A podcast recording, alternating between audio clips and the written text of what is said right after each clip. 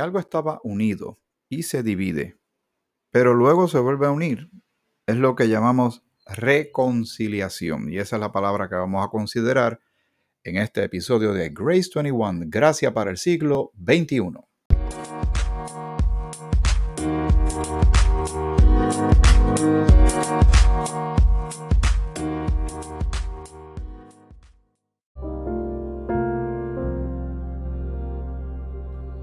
Señor te bendiga.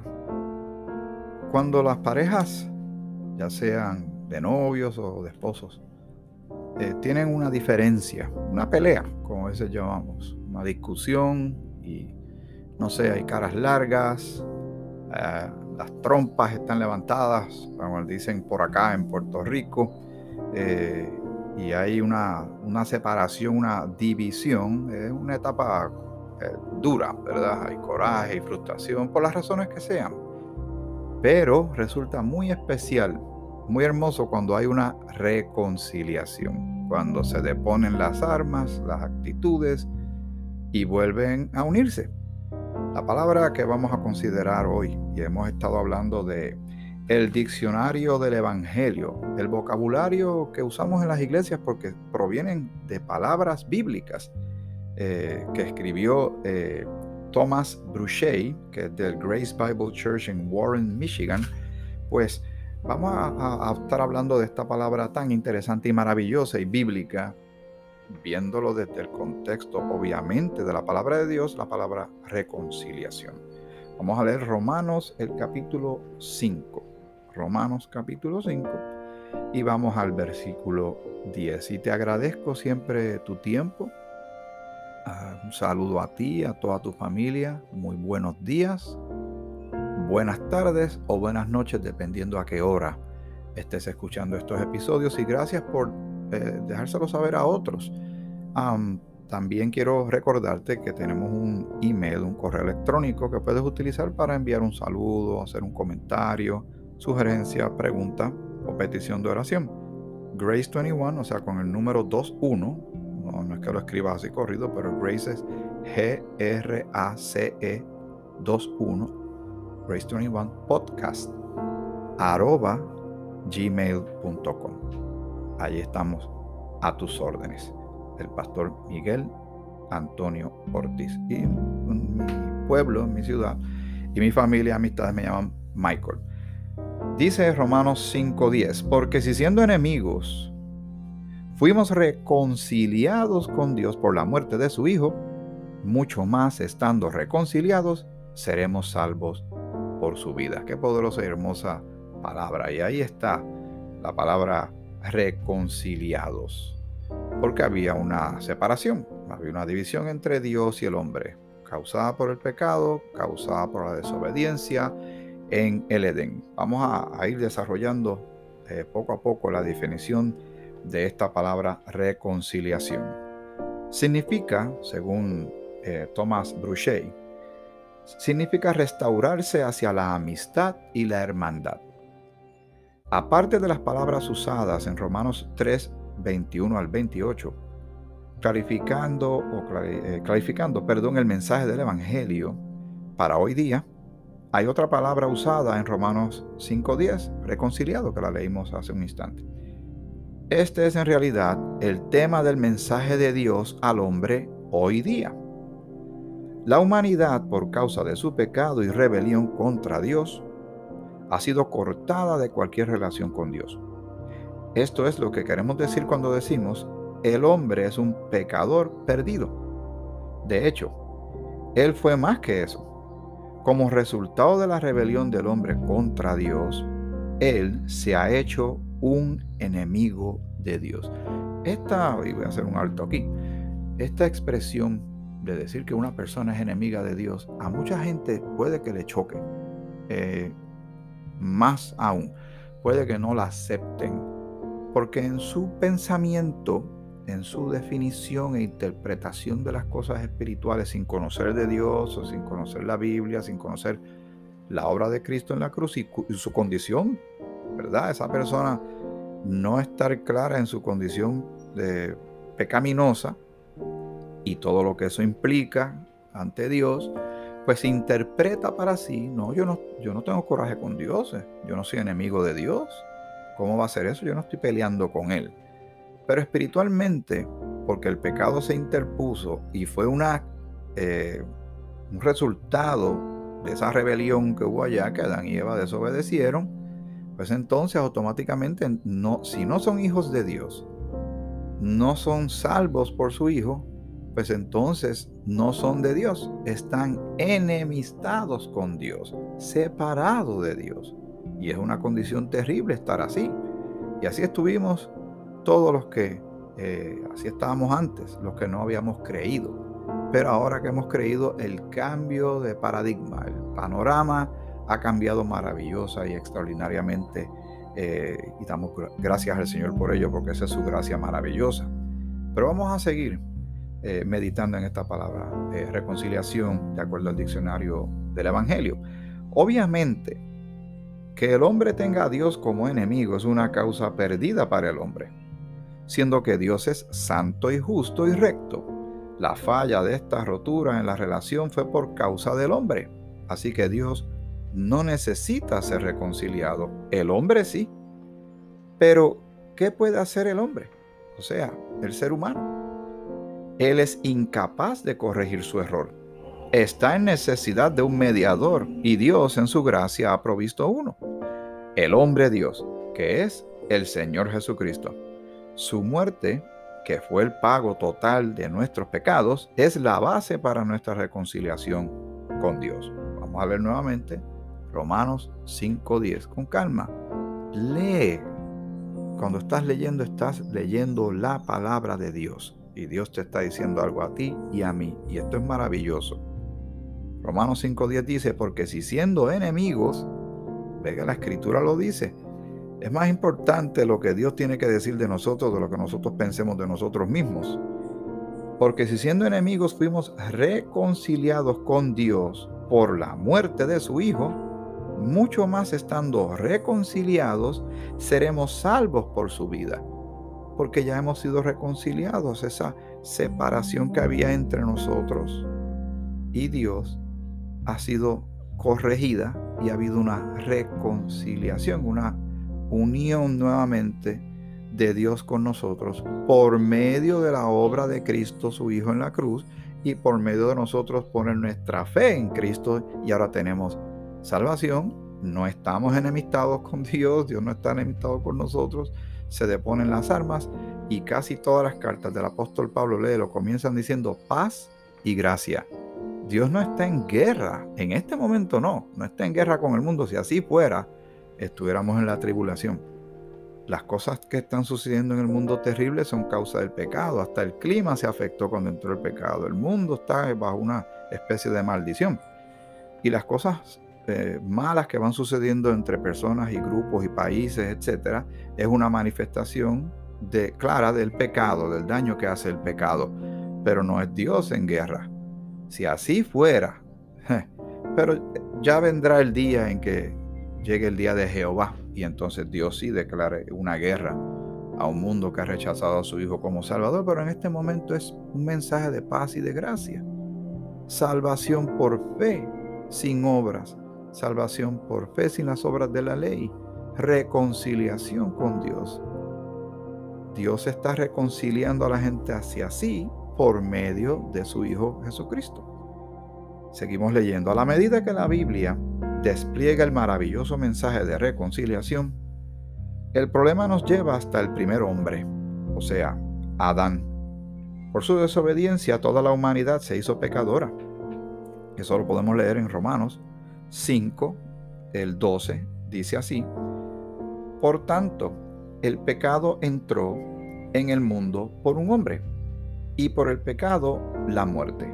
Así la muerte pasó a todos los hombres, por cuanto todos pecaron, porque entró y se le adjudica la culpa a Adán. Obviamente estaba Adán y Eva, pero la escritura pone a Adán como este primer hombre que cayó cayó y entonces pone a un nuevo Adán. Ese nuevo Adán es Jesucristo, que nunca pecó. Por eso su sacrificio fue aceptado por Dios, agradable a Dios. porque Él alcanzó para nosotros lo que nosotros nunca íbamos a poder alcanzar nosotros mismos. Entonces te mencioné que era Romanos 5.12, pero también hay que leer el 19. Lo voy a buscar aquí rapidito y tú también lo buscas allá y lo marcas. Dice, porque así como por la desobediencia de un hombre los muchos fueron constituidos pecadores, así también por la obediencia de uno los muchos serán constituidos justos. ¿Ve? Por la desobediencia de un hombre, o sea, Adán, los muchos, o sea, la raza humana, fueron constituidos pecadores. Somos pecadores. Pero así también como por la obediencia de uno, o sea, de Jesucristo el Señor, los muchos serán constituidos justos. ¿Cuándo se van a declarar justos? Cuando crean en Jesucristo como Salvador, cuando pongan su fe en Él. Creen en el Señor Jesucristo y será salvo. Muy bien. Por otro lado, por la obediencia de nuestro Señor Jesucristo, la provisión ha sido hecha para que toda la humanidad sea hecha justa. Cuando hablamos de la obra de reconciliación a favor de toda la humanidad, estamos hablando de algo único para esta era presente. En el libro de Génesis, desde el capítulo 1 al 11, eh, naciones fueron formadas. Estos son los gentiles. Como un todo, los gentiles se alejaron de Dios en rebelión y Dios los cortó de sí mismo. Desde Génesis 12 hasta el resto del Antiguo Testamento, y entrado el Nuevo Testamento hasta la mitad del libro de Hechos, Dios había creado y elegido lidiar con una sola nación, Israel. Durante este tiempo los gentiles eran enemigos de Dios. Eso lo puedes leer en Efesios eh, el capítulo 2, versículos 11 y 12. Y quiero aprovechar para leerlo porque así lo vamos corroborando tú y yo juntos lo que dice la escritura. vamos a leer Efesios 2, 11 y 12. Dice, ajá, aquí lo tengo. Y disculpa, en lo que voy buscándolo, y tú también lo vas buscando. Vamos a Efesios, pensé que lo tenía, pero no, no había llegado ahí. Ahora sí que vamos a llegar. Dice Efesios 2, 11 en adelante, hasta el 12. Por tanto, Acordaos de que en otro tiempo vosotros los gentiles, en cuanto a la carne, erais llamados incircuncisión por la llamada circuncisión hecha con mano en la carne. La circuncisión fue algo que Jehová le envió a la nación de Israel que hiciera con los eh, varones, obviamente. Era parte de lo que ellos tenían que hacer por fe, pero también por obra. Tenían que hacer eso con estos niños ya a ciertos días de nacido y había que hacerlo, había que hacer esa circuncisión porque era también una marca exclusiva eh, de algo que Jehová le estaba pidiendo a Israel, además de otras cosas que le pedía. En aquel tiempo estabais sin Cristo, alejados de la ciudadanía de Israel y ajenos a los pactos de la promesa, sin esperanza y sin Dios en el mundo. Estábamos en muy, pero que muy serios aprietos. Por eso es que uno tiene que contemplar y admirar y agradecer esta salvación tan grande que se nos ha eh, ofrecido. Israel era su pueblo, pero ellos también se rebelaron contra Dios cuando fallaron en recibir todo lo prometido por Dios a través de los profetas. Cuando esto sucedió, Dios hizo algo que ningún profeta había predicho. Dios cortó a Israel por un tiempo de ser su pueblo en Romanos, el capítulo 11, los versículos 28 al 32, revela el propósito de Dios en esto. Al escribirle a los gentiles, Pablo dice, así en cuanto al Evangelio, son enemigos por causa de vosotros, o sea, Israel, porque Dios sujetó a todos en desobediencia para tener misericordia de todos. Con tanto los gentiles, ¿verdad? Tanto los gentiles como Israel, apartados de Dios como enemigos, la muerte, sepultura y resurrección de nuestro Señor Jesucristo se volvieron el medio para reconciliar a ambos, o sea, Israel y los gentiles, la nación de Israel y nosotros que somos gentiles, reconciliar a ambos a Dios en un cuerpo, el cuerpo de Cristo, en esta era presente. Esto sí también es bien importante que lo leamos. Seguimos en Efesios, el capítulo 2. Ahora vamos a los versículos 14 al 16. Dice así la, la palabra de Dios. Porque Él, refiriéndose de Jesucristo, porque Él es nuestra paz, que de ambos pueblos, o sea, judíos y gentiles, de ambos pueblos hizo uno, derribando la pared intermedia de separación, aboliendo en su carne las enemistades, la ley de los mandamientos expresados en ordenanzas, para crear en sí mismo, de los dos, un solo y nuevo hombre, haciendo la paz, y mediante la cruz reconciliar con Dios a ambos en un solo cuerpo. Alabado sea el nombre de nuestro Señor. Son extraordinarias eh, noticias. Y mediante la cruz reconciliar con Dios a ambos en un solo cuerpo, matando en ella las enemistades. La enemistad que había, Pero vamos a seguir meditando en esta palabra reconciliación, de lo importante que es en todo este plan de salvación y muestra mucho del carácter de gracia y el carácter amoroso de Dios hacia nosotros, a la raza humana, a los pecadores. De acuerdo a 2 Corintios 5, 18 al 21, Jesucristo ha logrado la reconciliación a favor de todo el mundo. Dios no está reteniendo los pecados de nadie contra ellos hoy día. Y si cualquiera recibe esta reconciliación por fe en Jesucristo, será reconciliado con Dios de manera permanente. Dios nunca condenará a un creyente por sus pecados porque, como dice 2 de Corintios capítulo 5, versículo 21, al Cristo, o sea, al que no conoció pecado, a Cristo, por nosotros lo hizo pecado. ¿Quién lo hizo? Dios, para que nosotros fuésemos hechos justicia de Dios en él.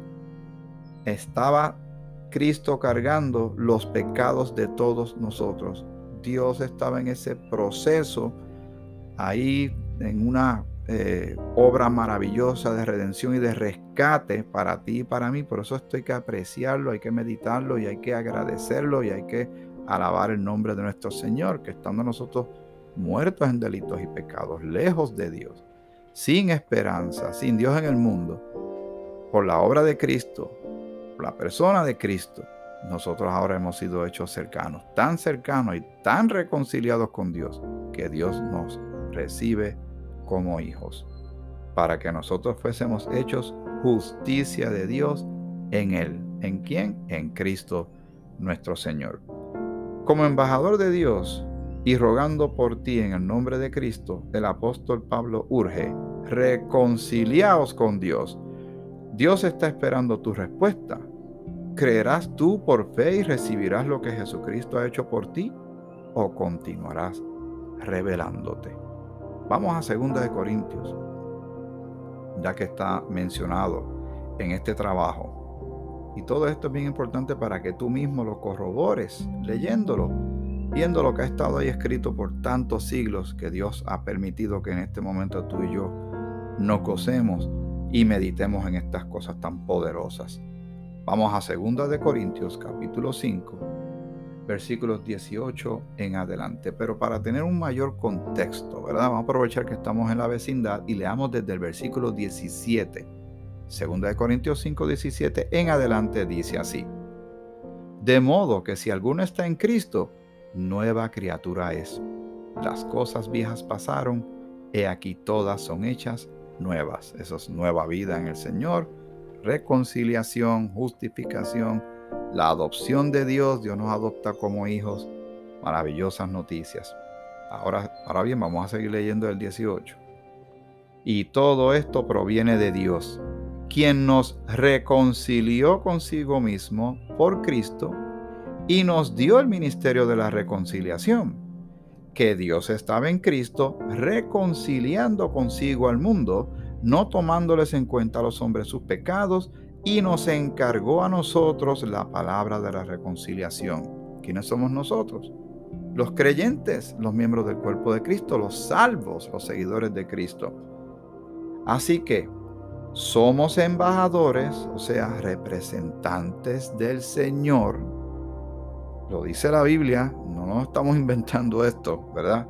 Así que somos embajadores en nombre de Cristo, como si Dios rogase por medio de nosotros. Os rogamos en nombre de Cristo, reconciliados con Dios. Somos bocina de Dios, pancarta de Dios, somos cruzacalle de Dios, flyer de Dios, somos un afiche, haciendo un anuncio, proclamando por nuestros labios, con nuestras vidas, este mensaje de salvación por medio de Cristo. Porque el que no ha creído en Cristo todavía está enemistado con Dios, no se ha reconciliado con Dios, está separado, está sin vida espiritual y sin esperanza. Pero todo eso cambia maravilloso y poderosamente tan pronto se cree en Cristo como Señor y Salvador. Millones de personas rechazan este mensaje, todavía no han creído, pero el día de hoy, tal vez en, el momento, en este rato que llevamos compartiendo en estos minutos, alguien en algún lugar ha puesto su fe en Cristo y ha sido reconciliado con Dios. Maravillosas noticias. ¿Tú estás reconciliado o reconciliada con Dios? Para ti, ¿quién es Jesucristo? Espero que sea tu Señor y tu Salvador. Que no digas, bueno, soy suficientemente bueno que creo que voy para el cielo, porque eso no es una contestación correcta. Tampoco puedes decir, bueno, yo no soy tan malo como aquel, porque aquel ha ido preso y ha matado gente. Yo nunca he matado a nadie. Es que no, no, se pueden hacer esas comparativas. La Biblia dice que somos pecadores. Y eso nada más nos pone en serios aprietos ante un, ante un Dios que es que demanda, ¿verdad? Un pago, la paga del pecado es muerte, y que eh, nosotros le hemos ofendido a Él, que es el creador de todo, el juez. Pero en su Hijo, ahora el juez nos declara justos, o sea, sin culpa. Récord completamente limpio, aunque estaba completamente sucio. Pero Él ve ahora a su Hijo en nosotros. Y el amor de Dios se demuestra de tal manera que envió precisamente a su Hijo Jesucristo a morir en la cruz por nuestros pecados. Y lo, demuestra aún más, que perdona todos esos pecados, nos da vida eterna, nos hace embajadores de Él, pero nos adopta como hijos. Eso es algo que yo en la iglesia trato de enfatizar y lo voy a enfatizar aquí nuevamente. ¿Has pensado qué maravillosa expresión es esa que somos hijos de Dios, hijos del Creador? del Eterno, del Todopoderoso. Es algo que es grande, enorme, y debe impactar nuestra actitud, debe impactar cómo manejamos nuestras vidas, nuestras emociones, porque es una poderosa realidad. No es un invento nuestro, está en la Biblia. Y esto es maravilloso cuando nos reconciliamos con Dios. Que siendo enemigos, ahora hemos sido reconciliados por Cristo. Gracias damos al Señor por tan maravillosa verdad. Espero que tú te lo deleites y, y sea una realidad en tu vida. Medita, estas palabras todas son importantes. Todavía nos queda algo más que cubrir eh, antes de terminar el parte del vocabulario, porque serían muchas palabras y nunca íbamos a terminar, pero queremos cubrir otras cosas en el futuro, en los futuros episodios de Grace 21, Gracias para el siglo XXI. Que el Señor te bendiga te bendiga mucho.